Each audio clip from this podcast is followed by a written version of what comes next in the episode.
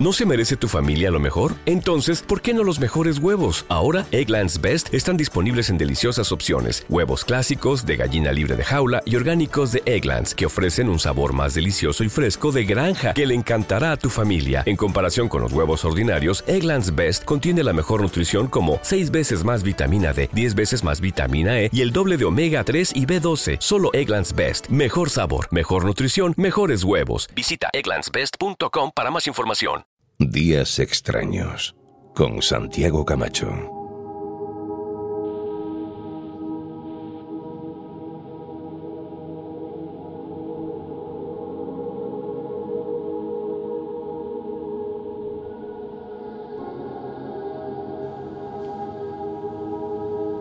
El ser humano es capaz de muchas atrocidades, de muchos sinsentidos, de barbaridades más allá de lo imaginable. El ser humano es capaz de destruir cosas que ni siquiera conoce. ¿Creéis que exagero? No, no exagero. El ser humano es capaz de destruir cosas que no conoce, como por ejemplo el mar. Pero tú dirás, claro que conozco el mar. Vacaciones de verano en Benidorm, taco de atún con teriyaki, la caza del octubre rojo, la Copa América de vela, el Capitán Pescanova, tiburón 1, 2, 3, 4 y las que sean, pesca submarina en Conil. Claro que conozco el mar. Pero no, no conocemos el mar, no como creemos, más allá de una profundidad relativamente modesta, el fondo marino es tan desconocido para nosotros como la superficie de Marte. Hay quien dice que incluso más. No sabemos lo que hay, no sabemos qué especies lo habitan. Solo sabemos que lo estamos matando, porque sí, porque nosotros lo valemos. Y hoy Francisco Contreras, en su extraño viaje, nos lleva de viaje allí bueno, primero nos lleva a un sitio donde se ama el mar y se ama el conocimiento, y luego nos iremos a las profundidades. Francisco Contreras, bienvenido de nuevo a Días Extraños. Bien hallados, ante un placer estar en la Central Dex. Feliz año, feliz 2019 para todos, para ti y para toda la extraña familia. Un placer comenzar un 2019 haciendo lo que, lo que nos apasiona, lo que nos gusta y compartiendo lo que nos, nos apasiona y nos gusta la comunicación, lo heterodoxo. Genial. Pues me dices que la primera parada de este extraño viaje de hoy está en una tierra preciosa. Está en Asturias. Mira, el, extraño viaje que te propongo en esta ocasión, este viaje extraño, eh, vamos a poner rumbo al, norte, concretamente Asturias. Y dentro del Principado, del maravilloso Principado, ah, vamos a ir a un lugar que está al lado de Luarca. Es el Parque de la Vida. ¿Y a qué vamos a ir allí? Bueno, la sección de hoy tiene mucho de educación medioambiental, de naturaleza y de misterio, por supuesto.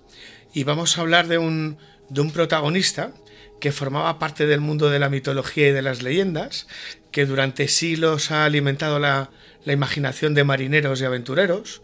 Era conocido, luego te contaré más, era conocido como Escila, para los griegos, en la mitología, Leviatán aparece en la Biblia, Kraken en los países nórdicos. Aquí en España, en las costas asturianas, se le llamaba Peludín, se le sigue llamando Peludín.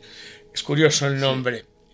Hablamos de calamares gigantes, científicamente su nombre es Architectus dux, muy poco se sabe de ellos, te podría decir, ¿eh? te podría decir así a bote pronto, que son solitarios, agresivos, que son expertos en el arte del camuflaje, que tienen una gran inteligencia, que, mm, que, crecen a razón de 2 centímetros al día, que viven entre 3 y 5 años, que su hábitat natural está entre los 500 y los 1000 metros de profundidad. Y lo vamos a hacer, vamos a descubrir el Parque de la Vida vamos a descubrir la realidad y leyenda sobre lo que era un mito para la ciencia, que son los calamares gigantes, de la mano de quien es un, buen amigo. Luis Laria, naturalista, responsable del CEPESMA, responsable del Parque de la Vida. Bienvenido a, Días Extraños, ADEX. Pues eh, muchísimas gracias por invitarme también al programa y que realmente, bueno, pues comenzando el año yo creo que sea propicio para todos. Pues ojalá, Luis, bienvenido a Días Extraños. Y oye, no quería pasar la ocasión para preguntarte, porque la última vez que nos vimos fue en el plató de Cuarto Milenio y acababas de sufrir un percance gigantesco en tu Museo del Calamar Gigante que lo había dejado completamente inoperativo. ¿Esto se ha podido solucionar de alguna manera? ¿Hay novedades al respecto? Pues fíjate, no, eh, precisamente el día 3 de febrero, el próximo mes, se van a cumplir los cinco años de ese desastre que se provocó precisamente por, por un gran temporal, ya era el segundo que, padecíamos, pero este ya fue realmente muy, muy, muy, muy serio, de tal manera que lo que es el centro del calamar gigante sigue cerrado desde entonces y este mismo año ya se comienzan las obras del nuevo, del nuevo edificio, del nuevo museo. Decir que todo lo que se recopiló después de los daños, pues lo que hemos tenido que trasladarlo es a otro museo que en realidad es eh, privado, en este caso el Parque de la Vida, y que aquí es donde están no solamente los ejemplares que se habrían recuperado en aquel momento después de, del temporal, sino que incluso el Parque de la Vida en estos últimos casi cinco años ha logrado, en este caso, conservar otros siete. Por lo tanto, podríamos seguir diciendo que tenemos eh, aún más importante la mayor colección del mundo. Porque la, mayor colección, Luis, de calamares gigantes de arquitectos que hay en todo el mundo está ahí en el Parque de la Vida, donde tú estás ahora. Sí, pero además de tres especies. Eh, podríamos decir que los más importantes, por ejemplo, en cuanto a, talla, en cuanto a peso, de Dosidicus gigas, que aunque no sea europeo, es de la zona de Humboldt, desde todo lo que es la corriente de Humboldt, desde San Francisco hasta, hasta Chile, eh, solamente existe ahí y también en el Golfo de México, pues aquí tenemos el más grande de todos, que es de 137 kilos. Lo normal es que pesen los 25, 30, 40 kilos como mucho. Pero además tenemos también el que tú decías, precisamente el Ansiteutis dux, que es el típico kraken, que tenemos uno de los puntos referenciales del mundo, aquí precisamente en el, cañón de, lo que es la fosa de Carrandi o cañón de Carrandi, y también tenemos el Taningia danae, que ese para mí es realmente espectacular y que, bueno, pues también tenemos siete ejemplares de ellos. Eh, Luis, eres el responsable de la coordinadora para el estudio y protección de las especies marinas en el Parque de la Vida, antes de hablar de, de los enigmas y misterios de, este dinosaurio viviente que es el kraken, el calamar gigante. En el Parque de la Vida hacéis un trabajo excepcional que es educación medioambiental, la conciencia del ser humano, de, su forma de vida, cómo afecta a los entornos. ¿Cómo lo tienes diseñado el, parque? Lo tienes diseñado en cinco áreas, ¿no? Si mal no recuerdo. Claro, fíjate, fíjate cómo comenzó. Eh, que mi interés por el tema de los calamares gigantes podría decir que fue en un plano egoísta, pero no precisamente por los calamares eh, gigantes en sí, sino por lo que representaban, ¿no? Porque tener calamares gigantes y hacer, digamos que poco a poco acopio de una gran cantidad de ejemplares, lo que significaba era un gancho, un atractivo para que realmente mi actividad más interesada en aquel momento y hoy, que era la educación medioambiental, pudiese tener en este caso un, resorte publicitario, una captación de público precisamente motivado por este elemento singular que efectivamente, como tú bien decías, pues era un mito y una leyenda, pero sabemos que son reales. Están ahora en el Parque de la Vida, aquí tenemos una nave denominada Océanos y en esa, en esa área ahí están expuestos ahora mismo 11 ejemplares y digamos que es una de las, de, los, de las partes, una de las muchas partes del parque, porque en realidad el parque está dividido, como tú bien decías, en cinco, en cinco elementos que sería geología, biología, fauna eh, terrestre, fauna marina, eh, cetáceos y la investigación espacial. Todo ello es un conjunto que digamos que es como si fuese un árbol, un árbol con distintas ramificaciones, pero las raíces que sustentan es la vida, ¿no? Por lo tanto, bueno, pues son en total 37.000 metros cuadrados y es un atractivo interesante no solamente para la comunidad educativa, que es a quien más nos interesa, sino que tenemos del orden de unas 35 o 37 mil visitas anuales de público adulto. Qué interesante. Hay una zona, fíjate, hace, hace unas semanas la Chains 4, la sonda china, aterrizaba en el lado oscuro de, la Luna, la de conspiraciones que, se abren al respecto, pero ahí en el parque tenéis una zona dedicada y además es muy curiosa al espacio, ¿no? Con un planetario, con un observatorio y con piezas que son de incalculable valor que te han cedido desde la NASA, que tenéis en esa parte. Efectivamente, aquí lo que hacemos es, bueno, pues tenemos un observatorio astronómico que hacemos observación diurna, sobre todo para comunidad educativa o público en general. Podemos observar a través de los telescopios de calcio o de hidrógeno, pues las protuberancias solares o lo que son las manchas solares. Además de eso, también tenemos el propio planetario, hacemos eh, astronomía eh, dentro, pero después esa también, si es por la noche, pues lo hacemos directamente en el espacio exterior. Y decir que el planetario, bueno, es una herramienta realmente importantísima. Pero mm, también otro acicate para llamar al público y para meterlos en este mundo del espacio no podía ser de otra manera que buscar la alternativa de tener piezas singulares. Y esas piezas singulares podríamos decir que, extrapolándolo, sería lo mismo que hablar de los calamares gigantes para lo que es la educación medioambiental. En este caso, para hablar del espacio, qué mejor que tener piezas reales del cohete espacial europeo Ariane 5. Podríamos decir que tenemos el cohete casi completo ya. ¿eh? Eh, el, el, Ariane 5, aquí tenemos pues incluso, hay parte que tiene capacidad para unas 80 personas, que es eh, una parte importante del fuselaje real. No estamos hablando de una maqueta, estamos hablando de las piezas reales, los anillos de interconexión de las distintas etapas, o tenemos las lanzaderas satelitales, o tenemos las, las zonas de motores de fase. O sea, hay, hay muchas, muchos equipamientos que estos son gracias, eh, las tenemos aquí gracias a, un, a una estrecha colaboración que tenemos con la Agencia Espacial Europea y con Airbus, que Airbus es un gran desconocido en España en cuanto a lo que es precisamente investigación espacial y lo que son recursos infraestructurales. Precisamente en, Madrid pues tenemos una empresa que tiene más de 450 trabajadores y que, bueno, pues ahí se hacen trabajos importantísimos para equipar al propio cohete Ariane 5, Ariane 5 y ahora ya están trabajando con el Ariane 6 también. Eh, Luis, lo que nos estás contando me está pareciendo muy interesante, me está pareciendo maravilloso, un lugar digno de la visita. Yo no lo conozco personalmente, pero hay una cosa que me ha llamado mucho la atención. Con todo esto que estáis montando, toda esta obra que estáis haciendo, ¿no contáis con ninguna ayuda pública? Pues mira, curiosamente es el, eh, no tiene ni un solo euro de subvención. Esto es solamente una iniciativa privada, efectivamente. Y bueno, pues además aquí eh, hemos intentado hacer que que este equipamiento fuera también modélico en algunos otros factores. Aquí hay una gran cantidad de consumo energético. Sin embargo, aquí no hay ninguna red eléctrica que nos, eh, que nos abastezca energéticamente y todos somos autosuficientes eh, tanto en energía como en agua. Pues me parece una auténtica injusticia. Y si alguien que tenga a mando, que mm, administre los dineros públicos, me escucha, eh, que tenga presente que hay mucho dinero público malgastado en cosas que no lo merecen, y Luis Laria está haciendo una obra magnífica de recuperación y de concienciación. Yo, invitaría a toda la extraña familia, a todos los oyentes de DAXA, a que se hicieran socios, a que entraran en, la página web del Parque de la Vida. Fíjate, la última vez que, estuve con Luis yo perdí el miedo a un animal que da, da para mucha gente aprensión él tiene un espacio, es fauna, tiene recuperación de animales. Yo no sé con qué, con qué especies estás trabajando. Sí, recupera, recupera. ¿Pero qué no tienes? Recupera diferentes especies del parque de vida y cuando estaba allí trabajaba con serpientes. ¿Cuántas serpientes puedes llegar a tener ahí y con cuántas especies pues estáis en recuperación ahora?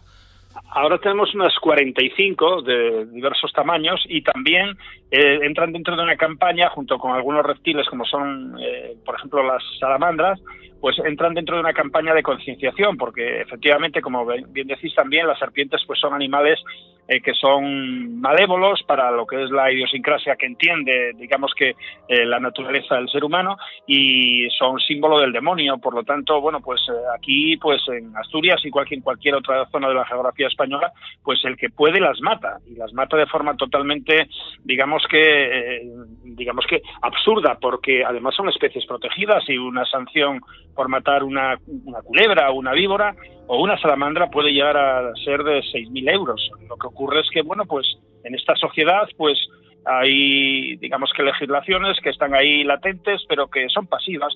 Y lo que tenemos que hacer más que legislar es educar, porque educando vamos a buscar un contenido definitivo de respeto en el futuro, en un futuro inmediato con la educación.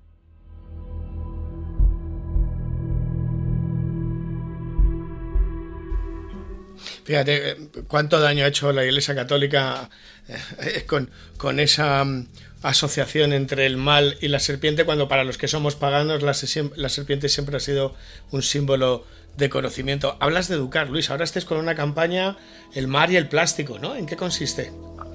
Sí, la campaña se denomina La Bolsa o la Vida, ya llevamos 8.500 eh, alumnos de, desde cinco años hasta, hasta bachillerato y decir que bueno pues es una campaña que intenta dar a conocer la problemática del plástico ahora mismo y precisamente qué casualidad nosotros ya llevamos un año y medio con esta campaña eh, llevamos ya en total 137 centros educativos de distintas zonas de Asturias, de eh, Cantabria, de León y de provincia de Lugo y decir que, bueno, nosotros lo que hacemos es hincapié en que realmente tenemos que cambiar esta conducta. No podemos seguir así porque realmente lo que estamos haciendo es un daño no solamente a los ecosistemas y a las especies que conviven en ellos. Nosotros pertenecemos a esos propios ecosistemas y somos una especie más.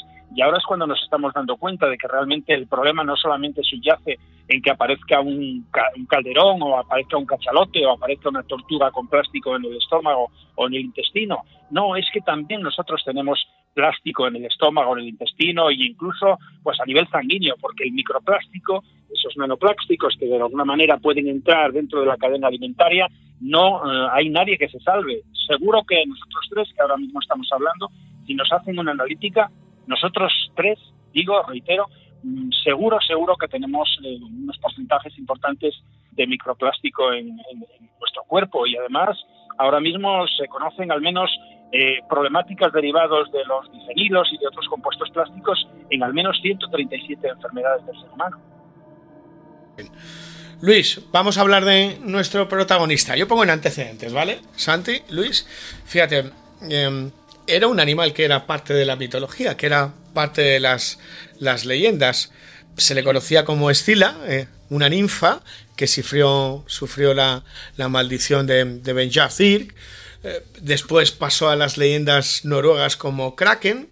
La realidad es que de la existencia de los primeros calamares gigantes o pulpos gigantes, las, las primeras referencias escritas las tenemos en nuestro país. Nuestro país es muy importante a la hora de, del estudio, la investigación y divulgación del, mundo de los calamares gigantes. Cayo Plinio II el Viejo, en el siglo I a.C., ya hablaba de un, de un pulpo que, que, asolaba las costas malagueñas y que se llamaba el garum de, de la costa. Aristóteles, en el siglo IV antes de Cristo, habla, si mal no recuerdo, Luis, de, de los teutis, ¿no? De esos, mm, de esos pequeños calamares gigantes. Pero fíjate, hay un punto de inflexión que esto es fascinante. Santiago, 30 de noviembre de 1861, barco Alectón, estamos en Canarias, comandante Boayer visualiza, arponea y captura en las costas de Tenerife el primer ejemplar de calamar gigante y llega incluso a ser expuesto en el puerto de Santa Cruz. Te digo que es un antes y un después, porque el cónsul entonces francés, Sabatini Bertolet, escribe una carta con, el hallazgo y con, la captura a dos naturalistas, a Cross y a Fischer. Esa carta la manda a la Academia de, Francia de las Ciencias y ahí podríamos decir que empieza un impasse, un antes y un después, porque comienza el interés científico por un animal de leyenda. Fíjate, este incidente hace que luego nuestro protagonista, los calamares gigantes, se conviertan en un ser súper popular en una novela. 20.000 leguas de viaje submarino de Julio Verne. Para los bernianos, Verne iba a estas reuniones, iba mucho a la Academia de Ciencias de París, se enteraba de los últimos avistamientos, igual que de las últimas tecnologías, y luego las reflejaba en sus, obras. El avistamiento y la captura de este ejemplar en, en Tenerife, en las costas españolas, en el siglo XIX, hace que aparezca en su novela. ¿Cuándo empieza la eh, investigación oficial? Segundo salto cuantitativo y cualitativo, 1978. Llegan desde Guinea cinco ejemplares y son estudiados en Vigo por Germán Pérez, Ángel Guerra y María Teresa Fernández. A partir de ahí, ya es en los años 90, y esto nos lo va a contar muy bien Luis, a partir de los años 90 cuando con la creación del CEPESMA empieza a haber un interés por los kraken, por los calamares gigantes, y concretamente en Asturias. Y esto yo no sé si nos lo puedes contar bien, Luis. Ese interés empieza porque hay una serie, desgraciadamente, de pruebas militares, de mm, pruebas armamentísticas, que hacen que aparezcan un gran número de ejemplares moribundos, si no muertos, en, las costas asturianas. Y ahí es cuando llama vuestra atención y empezáis a, recoger ejemplares y a tener un interés, sobre todo a, iniciar los estudios entre la posible, la, posible existencia de una, de una colonia. ¿Es así? Bueno, en realidad yo ya en el año 96, eh, apareciendo restos de un ejemplar bastante grande, posiblemente de más de 150 kilos, pues comencé a tener interés en, buscar la alternativa de poder conservar uno, porque ya eh, estaba en fase de creación el aula del mar, que fue la, digamos que la, la, etapa iniciática de lo que sería pues la, la museística por parte de CEPESMA. Y curiosamente, pues estando yo en Borneo, pues eh, llamando por teléfono, pues aparece el primero, el primero de los que yo logré eh, conservar y fue en el año en 97, últimos del 97, precisamente diciembre del 97. Y sí, efectivamente, también eh, hasta la fecha del año 2001 no aparecen más porque curiosamente y aparecen por unos sistemas de scrappers o streamers que, se utilizan para eh, hacer eh, sondeos para petróleo y gas natural en, las, los lechos subacuáticos. Y pues eh, nosotros en un primer momento eso lo desconocíamos, pero comienzan a aparecer y solamente en una semana aparecen cinco ejemplares varados, dos de ellos moribundos, aún todavía con vida, y bueno, pues aquello nos extrañó, mucho hasta que comenzamos a, dar vueltas, a investigar y nos llegó, nos llegó una información de que había un barco cablero que estaba utilizando estos sistemas eh, para intentar localizar eh, crudo aquí en la zona del Cantábrico. Y efectivamente, bueno, pues esto nosotros lo, lo, denunciamos porque además no solamente murieron calamares gigantes, murieron también otras especies de peces, incluso dos cifios cavirostris habrían tenido problemas serios eh, precisamente por estas, estas explosiones. Y mm, fue curiosamente en el año 2003 cuando vuelven a aparecer otros cuatro calamares gigantes varados. Y qué cosa, más curiosa que estaba otro barco cablero noruego, ¿eh? Nina High y, 508, pues estaba trabajando también aquí en el Cantábrico y coincidente, coincidente con ello, pues aparecen estos calamares gigantes. Por lo tanto, ya aquí ya hemos pusimos una denuncia en el juzgado y bueno, pues después se quedó en nada, en realidad, ¿no? Pero bueno, digamos que sobre todo en el año 2001 y 2003 también, coincidiendo con unos meses antes, nosotros habríamos hecho una campaña que se denominaba eh, Proyecto Kraken en busca de calamar gigante y una de las ocasiones fuimos coincidentes precisamente con este barco cablero que estaba muy cerca de la zona donde nosotros estábamos trabajando, que es una zona que tú conoces ya perfectamente, que es la zona de, Carrandi, lo que, es, lo que son las fosas de Carrandi, en la zona oriental de Asturias. ¿no? Y bueno, pues eh, poco a poco se van conservando ejemplares hasta un total de 14. Eh, tal es así que, bueno, pues eh, realmente en un momento determinado incluso la Smithsonian, la institución científica más importante que hay en el mundo y que reside en Washington, pues y que es propietario del Museo de Historia Natural, pues se pone en contacto con nosotros con el interés de poder hacerse con algún ejemplar tal como nosotros los conservamos.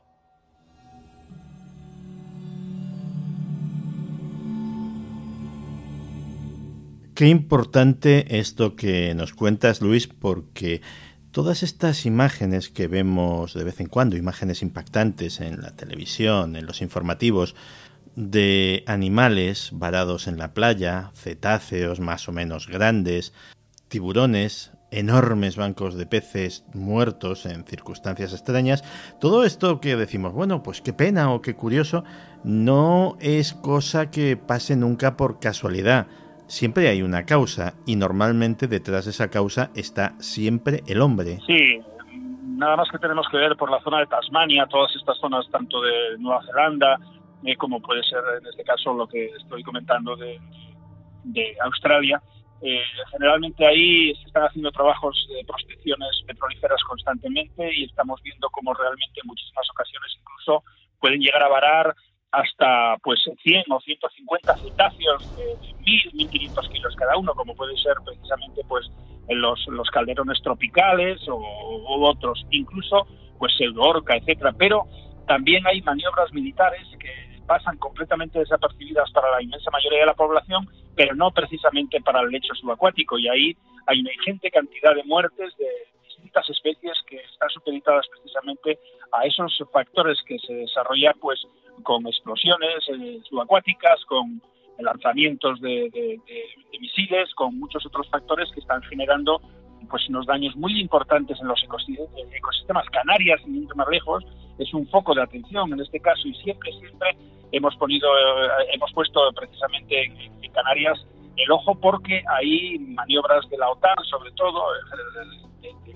en navíos de los Estados Unidos y de Europa conjuntamente, pues en muchas ocasiones han hecho ese tipo de actividad y ha desarrollado esa actividad en, un, en el mismo tiempo, pues digamos que ha provocado la muerte de, multitudes ejemplares. El mar, el mar realmente, incluso cuando estamos hablando de una especie, eh, pues una especie que puede ser considerada especie de extinción, al igual que podría ser en tierra, en el mar no, no revierte nada. Nosotros el mar hemos pensado siempre que era inagotable, que era tan inmenso y tan poderoso que no le podíamos hacer daño y ahora nos estamos dando cuenta de que todo ese daño que hemos hecho durante todo este tiempo revierte a nosotros, porque cuando hablamos del cambio climático, qué cosa más curiosa, el cambio climático, el factor esencial del cambio climático está supeditado a la interacción que hizo el hombre en el medio acuático, en el medio acuático porque la, la alteración precisamente de los deshielos y de todos estos factores que realmente hace que tengamos una variante térmica que las corrientes están totalmente descontroladas, eso afecta después el clima, afecta a tierra, afecta a los continentes. ¿no?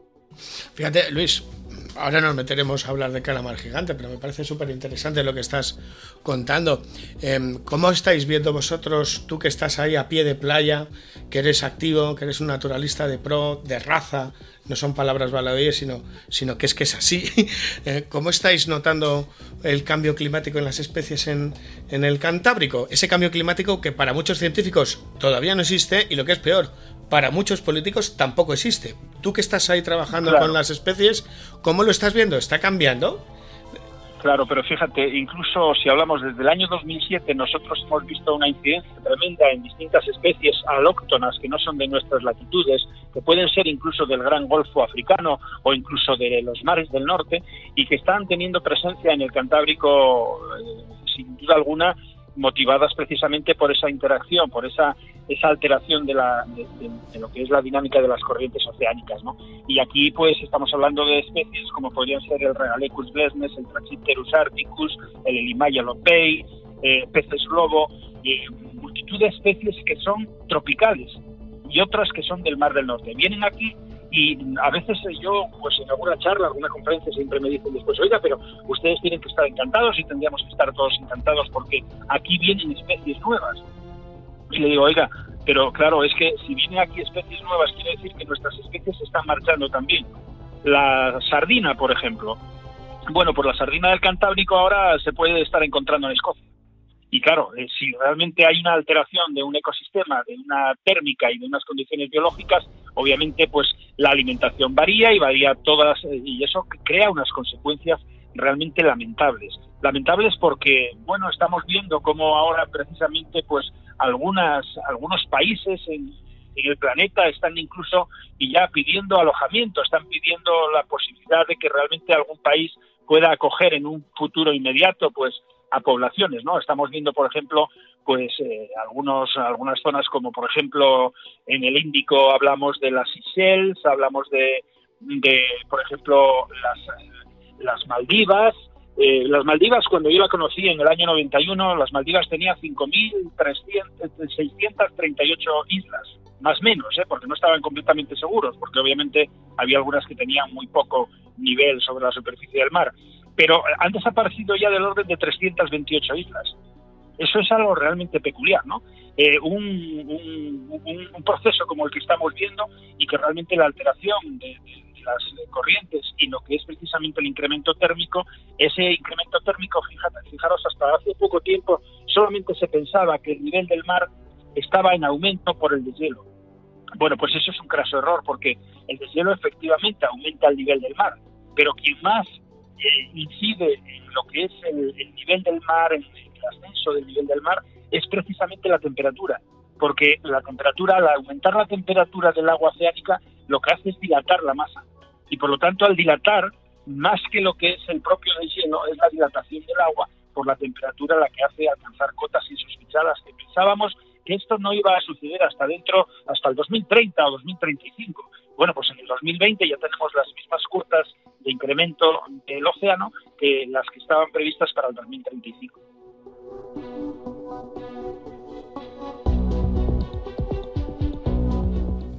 Fíjate, hablábamos de, hablábamos de medio ambiente, de Gaia, de cómo maltratamos nuestro planeta, cómo maltratamos el mar.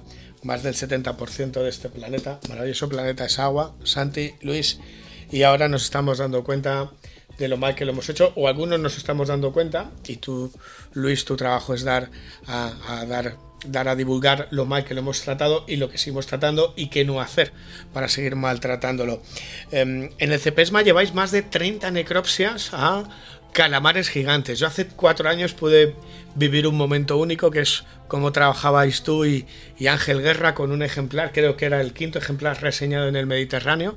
Ahí estuvimos en Algeciras y cómo, cómo hacíais esa necropsia. A día de hoy, que se sepa, corrígeme, pero añádenos más. Sabemos que los calamares gigantes existen, que son solitarios, que son agresivos, que son caníbales, que tienen una gran inteligencia, que su hábitat está entre los 500 y los 1000 metros de profundidad, que viven entre 3 y 5 años, que los más jóvenes permanecen en aguas más cercanas a la superficie, que su ojo es uno de los más grandes que hay, casi del tamaño de una calabaza, que es capaz de ver en la más absoluta oscuridad. Fíjate, hablamos de medio ambiente y que también son los mejores detectores de contaminación en los fondos marinos, como habéis podido descubrir. Y ahora te preguntaré sobre esa fosa nuclear que tenemos muy cerquita de Galicia, de la que nadie habla y que estos ejemplares sirven para saber el nivel de contaminación. ¿Qué más sabemos de los kraken? Bueno, pues mira, sabemos algo más, eh, sabemos algo más y en estos dos últimos años ha sido posible conocer algún aspecto también singular, digamos que aumentando las expectativas que ya teníamos en ello. Eh, el Taningia danae sabíamos que era caníbal, o sea que entre ellos se, depredan porque en los, estómagos, en los estómagos se encontraban restos de su propia especie, pero no lo sabíamos del Architeutis. El Architeutis, curiosamente, nosotros hemos tenido la oportunidad en tres ocasiones de encontrarnos con hembras mm, superiores a los 100 kilos y, con desgarros espectaculares, eh, por ejemplo, de, las gónadas o de las branquias. Eh, quiere decirse esto que esos desgarros estaban en el, interno, en el interior del manto. Eh, siempre nos extrañó muchísimo por qué realmente hay estos daños dentro del, del cuerpo, dentro del manto de, un, de una hembra de, de, Architeutis, cuando aparentemente por el exterior pues no tendría digamos que ninguna anomalía, no tendría ninguna herida ni algo que fuese susceptible de pensar que, habría habido un ataque de otra especie. Bueno, pues curiosamente al abrir los mantos, pues eh, cuando hacemos las necrosias, pues nos encontramos eh, esos desgarros, pero después en las paredes del propio músculo interior del manto, pues nos encontrábamos con algo espectacular, unas ventosas de unos diámetros muy considerables, muy superiores a los que ellos mismos tenían. Bueno, pues en el primero de los casos pues nos quedó una duda. Estábamos ahí pensando qué podría estar ocurriendo, pero ya en el segundo ya tuvimos las sospechas ya mucho más preclaras. Y en el tercero, que este es precisamente de un ejemplar varado hace dos años y medio en la estaca de Bares, en, en la playa de Bares y además varó incluso vivo aún, lo pudieron filmar en vídeo y lo pudieron fotografiar. Fuimos a recogerlo y este ejemplar, al hacer la necropsia aquí, en el Parque de la Vida, pues nos dimos cuenta de que realmente era, las heridas eran mortales. Y esas heridas habían sido provocadas por otra hembra de más tamaño que, que esta, puesto que el diámetro de las ventosas así nos lo hacía como referencia, ¿no? Bueno, pues ahí es donde realmente sabemos que tienen una, una agresividad espectacular entre ellos y que además, obviamente, por eso ese solitarismo que, tienen, ¿no? Generalmente, posiblemente no tengan ningún tipo de relación con nadie de, sus, de su propia especie, a no ser la etapa reproductora, ¿no? Viven en esa soledad absoluta que podríamos decir que es parecida a la del pulpo. El pulpo común, este pulpo que por desgracia nos está desapareciendo en las aguas españolas, porque podríamos hablar también del caso del pulpo y trabajos que estamos haciendo sobre ellos. Bueno, pues el pulpo realmente es tremendamente territorial, está ahí en una grieta metido y no acepta que nadie se le acerque, eh, sea congénere o no pues en el tema del Architeutis dux, pues es muy similar. Y la suerte que tenemos aquí en el Cantábrico y sobre todo en las aguas asturianas, y en esta fosa denominada fosa de Carrandi, pues es que son unos picos de Europa idénticos a los que tenemos en tierra. Y la orografía aquí es tan compleja que este huidizo ejemplar, el Architeutis, pues incluso eh, está a salvaguarda incluso de los propios cachalotes, ¿no? que es el, es el realmente el depredador más directo que tiene porque a pesar de que tenga alto porcentaje de amoníaco en la masa muscular, pues parece ser que al cachalote le agrada ese ese ese ámbito, ¿no? Y el cachalote baja ahí, pero aquí lo tiene difícil porque la orografía es tremenda, tremendamente abrupta y como digo, pues hemos reconocido en esas campañas de investigación que son como los picos de Europa, este, este Cantábrico es así de singular y curiosamente eh, cuando nosotros estábamos haciendo trabajos de investigación en los calamares gigantes, siempre pensamos en que obviamente como son poco longevos, pueden alcanzar como máximo pues los cuatro o cinco años como mucho, ocurre que entonces sus órganos, sus vísceras, no están eh, elaboradas, no, no trabajan como nosotros eh, cuando alcanzamos los 80, 80 y tantos años y ellos pues lo que hacen es a través de la ingesta pues acumular todo aquello que realmente están eh, absorbiendo, ¿no? Y si son metales pesados, pues metales pesados, y si son, pues incluso, eh, digamos que elementos eh, que podrían derivarse de, residuos, pues nucleares u otros, pues también lo pueden tener. Y nosotros las sospechas que teníamos sobre lo que eran precisamente estos condicionantes de residuos tóxicos fue precisamente porque hemos tenido tres ejemplares de la fosa de Hércules la fosa de Hércules, ahí en la vertical de Coruña, pues eh, obviamente tiene una corriente que está derivada de una zona atlántica y que viene hacia la entrada al Mediterráneo, y, eh, perdón, al Mediterráneo al Cantábrico, y curiosamente, pues esta fosa de Hércules ahí es posible que tenga reductos importantes mm, de, material, en este caso, pues eh, radiactivo. ¿Por qué? Pues porque a 400 millas de la costa española, a solo 400 millas de la costa española, pues tenemos el mayor cementerio radiactivo que tenemos en Europa, en el Atlántico, y que además fueron 164.000 toneladas vertidas hasta 1984. Esta, estos residuos radiactivos, algunos tienen un periodo de latencia de actividad hasta los 200.000 años, otros se quedan en los 1.400, y son procedentes de todas las centrales nucleares europeas, canadienses y norteamericanas. Y también, obviamente, residuos hospitalarios. A 400. A 400 millas. A 400 millas. Y nadie nos lo cuenta, ¿eh, Santi? Es interesante. No, además es que fíjate qué cosa más curiosa que en un primer momento, pues en esa época, cuando realmente se dejó de, de, hacer el vertido, pues se decía que era totalmente inocuo porque los bidones, que son bidones de estos de 200 litros típicos, como cuando se transporta, por ejemplo, el, gasoil o el combustible, el crudo, etcétera, pues lo que se hacía a bordo del, barco que, estaba, eh, digamos que lanzando al, en este caso al, a lo que es el agua, pues los bidones, antes de lanzarlos lo que se llenaban eran de hormigón Claro, ¿cómo no se iban a llenar de hormigón? Era la disculpa que decían que, estaban, que estaba inmerso todo en hormigón. No es cierto, eso es mentira. Realmente lo que echaban son los residuos radiactivos en el bidón y después para taparlo completamente, para rellenarlo y para que bajase abajo a la fosa a 3.200 metros de profundidad, no quedaba otro remedio que lastrarlo. ¿Y cómo se lastraba? Pues con hormigón, porque si quedaban cámaras de aire, si quedaban algunas áreas eh, obviamente sin rellenar, pues esa, ese bidón iba a estar flotando. Pues claro, para, para que bajase al fondo había que rellenarlo con algo y lo rellenaban con hormigón. Y realmente ahora mismo, si esos eh, bidones eh, hacemos una observación de ellos, ahí no existe ya ni el bidón. O sea, ha desaparecido el bidón y están todos esos residuos están precisamente en lo que son los lechos y en los limos eh, subacuáticos, en este caso de la corteza subacuática.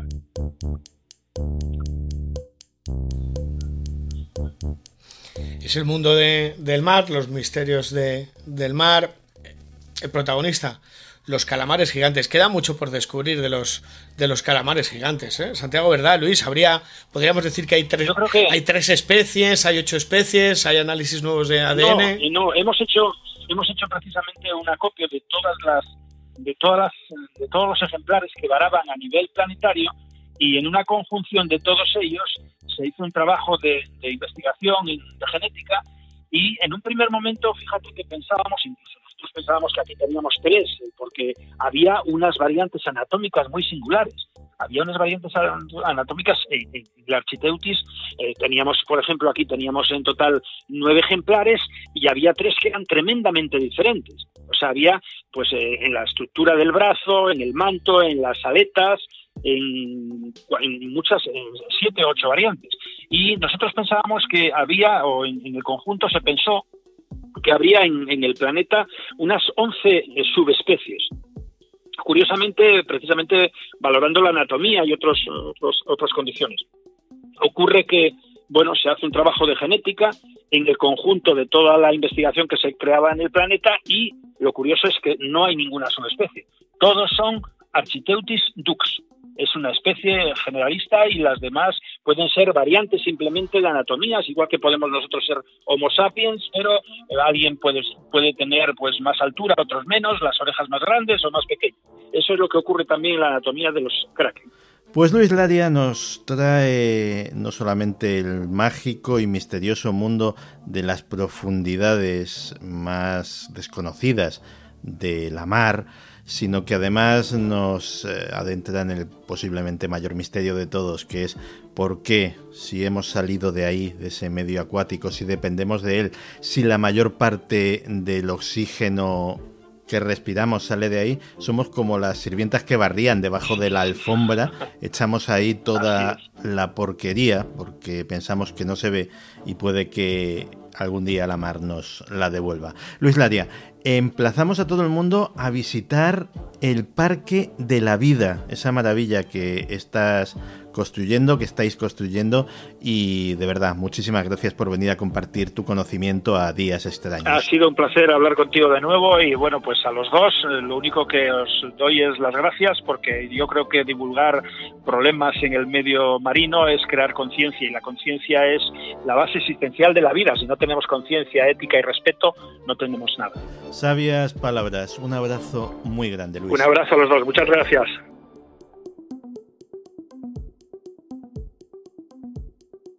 Bueno, Fran, impresionante todo lo que nos ha contado Luis Laria, ¿verdad? Sobrecogedor, fascinante, asombroso, triste. Sí. Bueno, es uno de los propósitos que, que, tengo para traerte para la sección, para estos viajes extraños.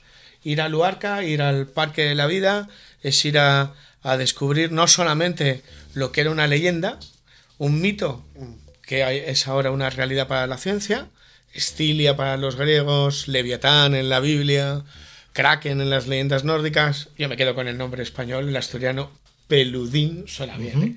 Peludín, los calamares gigantes y, y sobre todo hacer mm, educación medioambiental. Creo que lo podemos llamar a esto conciencia, conciencia y misterio. Otro día, si quieres, hablamos de más cambio climático y misterio. ¿eh? Podemos hablar de los aerolitos, los megacrea meteoros. ¿Te acuerdas esos bloques de hielo que Los frigolitos que los llamaban. Los frigolitos. Bueno, pues podemos hablar también de misterio y medio ambiente, en este caso cambio climático, porque fue una de las causas, según un buen amigo, Jesús Martínez Frías, geólogo del Centro Super Investigaciones Científicas, y un placer escuchar a, a Luis Laria porque es un tipo es un tipo honesto, sincero y es un tipo de los que de los que merece la pena muy mucho aprender. Ahí está, con su parque de la vida, sin ayuda de ningún tipo gubernamental, a base de trabajo, de esfuerzo, cuidando nuestro medio ambiente y, desvelando misterios y enigmas.